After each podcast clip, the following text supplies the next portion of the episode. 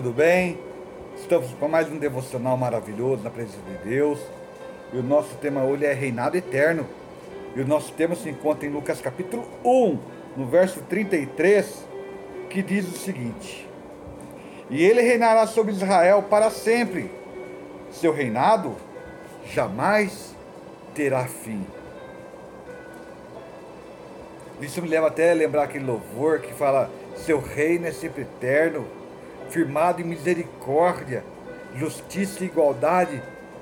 Que coisa linda! Bondade e fidelidade. Vemos tantos governos querendo entrar neste mundo, achando que é a solução, mas a palavra de Deus fala que os reinados que chegarão serão só para conturbar. E o pior ainda, o reinado que está para chegar é do anticristo, que ganhará muitos, trará uma falsa paz, uma falsa esperança, mas na verdade, quando chegar esse reinado, a volta do Senhor é iminente, e o reinado de Satanás, qual qual esse mundo, lá maligno, cessará. E Satanás só tem esse reinado porque Adão, o cabeçudão lá, entregou a autoridade na mão dele no Jardim do Éden. Falo desse jeito para quebrar um pouco o gelo, porque eu fico imaginando como seria se Adão não tivesse pecado. O reinado eterno era para ter sido desde lá. Mas em Deus, sua infinita graça, misericórdia, na sua onisciência, já planejou todo o plano de redenção.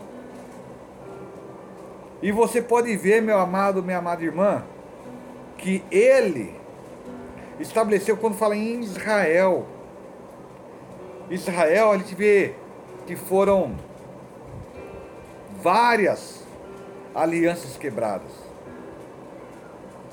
Mostrando que o homem sozinho não é capaz de se justificar.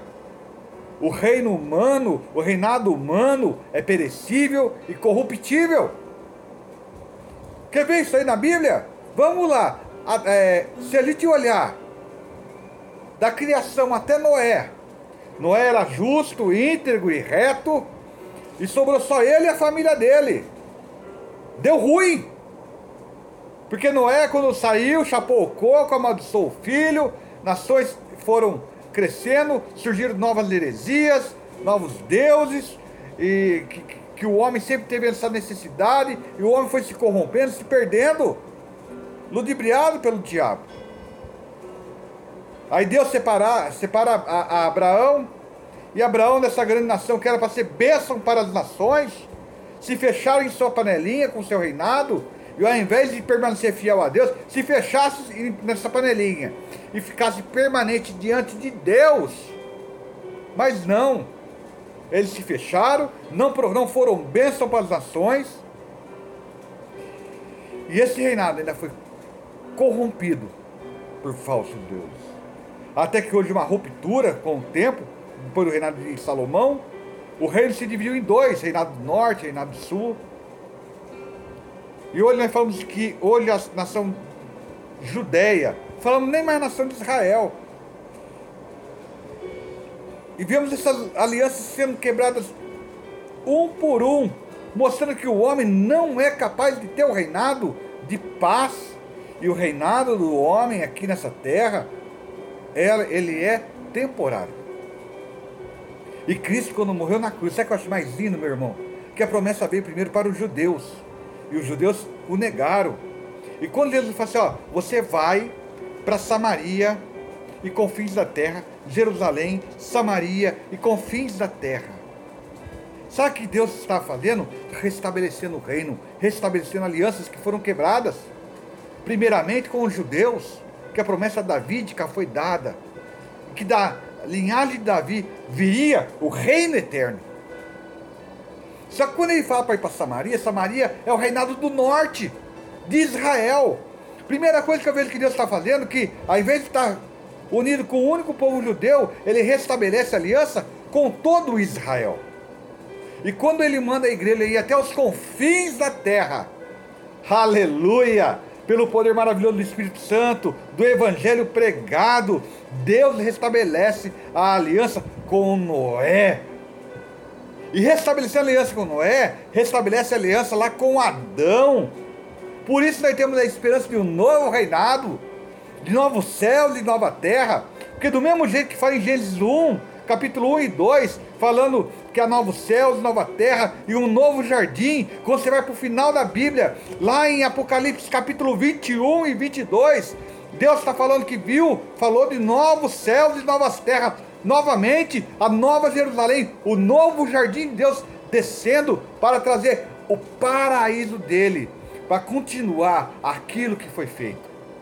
Como falei no devocional passado, você e eu fomos criados para ser eternos. E esse reinado eterno está em Cristo, porque tudo é dele, tudo é para ele e tudo é feito por ele. Em Apocalipse 21, nós temos essa esperança, porque tudo passa. E a Bíblia fala que passa céus e terra, mas a sua palavra jamais passará. E que palavra é essa, gente? No Logos. Se você olhar o Logos de Deus, a palavra viva encarnada, Cristo Jesus, estará conosco sempre, reinando com força, reinando em nossas vidas, né? Por isso que eu glorifico esse Deus maravilhoso. E ele nos traz essa nova visão. Essa nova visão, né? Que nós temos a viva esperança. Ele é maravilhoso. Como fala aqui, ó, Apocalipse 21. Então viu um novo céu e uma nova terra, pois o primeiro céu e a primeira terra já não existe mais. Mas o mar também não existia. E havia cidade santa, a nova Jerusalém, que descia do céu, da parte de Deus, com uma noiva belamente vestida para o seu marido. Ouvi uma voz forte que vinha do trono e dizia: Veja um tabernáculo de Deus está no meio do seu povo. Deus habitará com eles. E eles serão o seu povo. O próprio Deus estará com eles. Ele enxugará os olhos toda lágrima, e não haverá mais morte, nem tristeza, nem choro, nem dor, todas essas coisas passaram para sempre. Essa promessa bendita do nosso Deus. Esse é o seu reino, que não haverá mais fome, não haverá mais dor, não haverá mais angústia, porque a nossa viva esperança continua em Cristo Jesus, o nosso Rei e Salvador. Que Deus abençoe, que possamos falar: te vejo no céu te vejo no céu. Basta estarmos firmes nesse reinado eterno. Que Deus te abençoe, meu querido. Que Deus te abençoe, minha querida. E que venhamos estar firmes nessas promessas fiéis. Para a glória do nosso Deus. Deus abençoe.